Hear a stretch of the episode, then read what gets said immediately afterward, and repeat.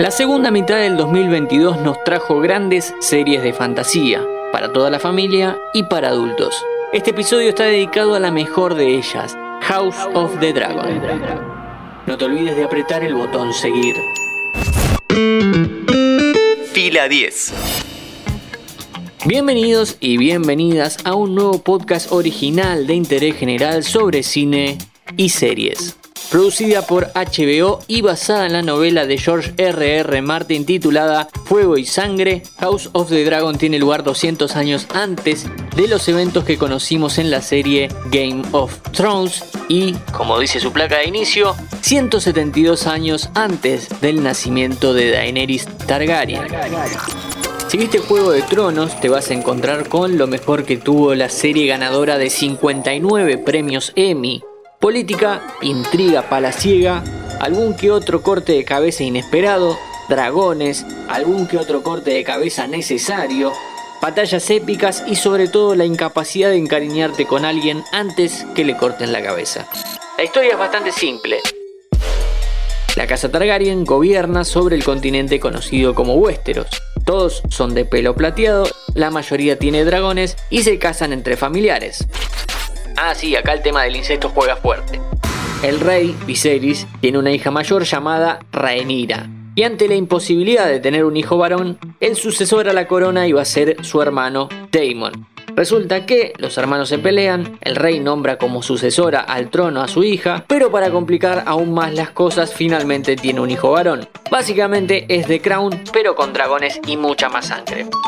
Algo interesante es que la serie está basada en el libro Fire and Blood, el cual no es una novela, sino que es un tratado académico sobre la casa Targaryen escrito por un historiador ficticio conocido como el archimestre Gildain. Lo que hace este es ir recolectando fuentes ficticias primarias para los eventos históricos que describe, cuyos relatos a veces entran en conflicto entre sí. Es un intrusos, pero del mundo fantástico.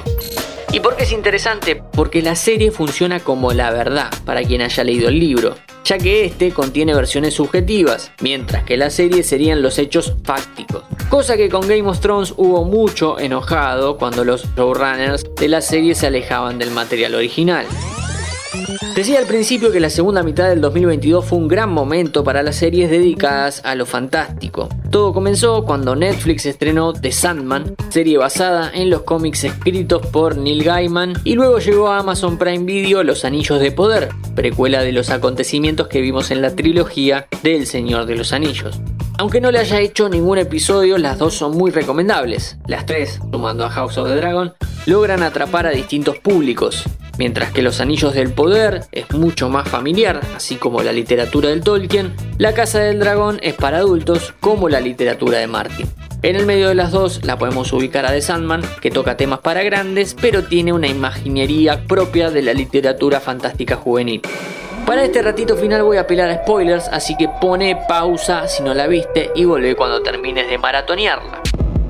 La cuestión fundamental para que House of the Dragon funcione es el diálogo y la política. Los Targaryen son quienes gobiernan, no así quienes tienen el poder. Inclusive, algo maravilloso que tiene esta serie, así como Juego de Tronos, es la demostración de que el poder se puede ostentar pero realmente no se tiene. Siempre está desparramado, puesto en juego por distintos jugadores que pretenden llegar a posiciones de dominio. Puntualmente acá tenemos al rey Viserys Targaryen, sentado en el trono de hierro, a Otto Hightower conspirando y moviendo piezas para que su propia familia consiga el reino, y a los Velaryon sabiéndose fuertes y necesarios aliados para cualquiera que tenga pretensiones de reinar.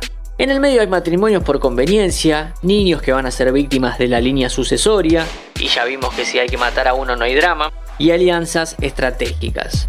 Los dragones son un condimento a la cuestión política, la verdadera vedette de la serie. Que el diálogo sea más interesante que la acción produce que haya gente que piense que en un episodio sin fuego y sangre, o con poca de ella, no pasó nada.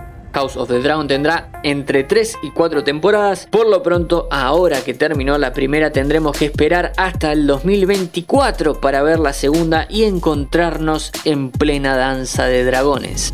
Mi nombre es Matías Daneri y te espero para un próximo episodio.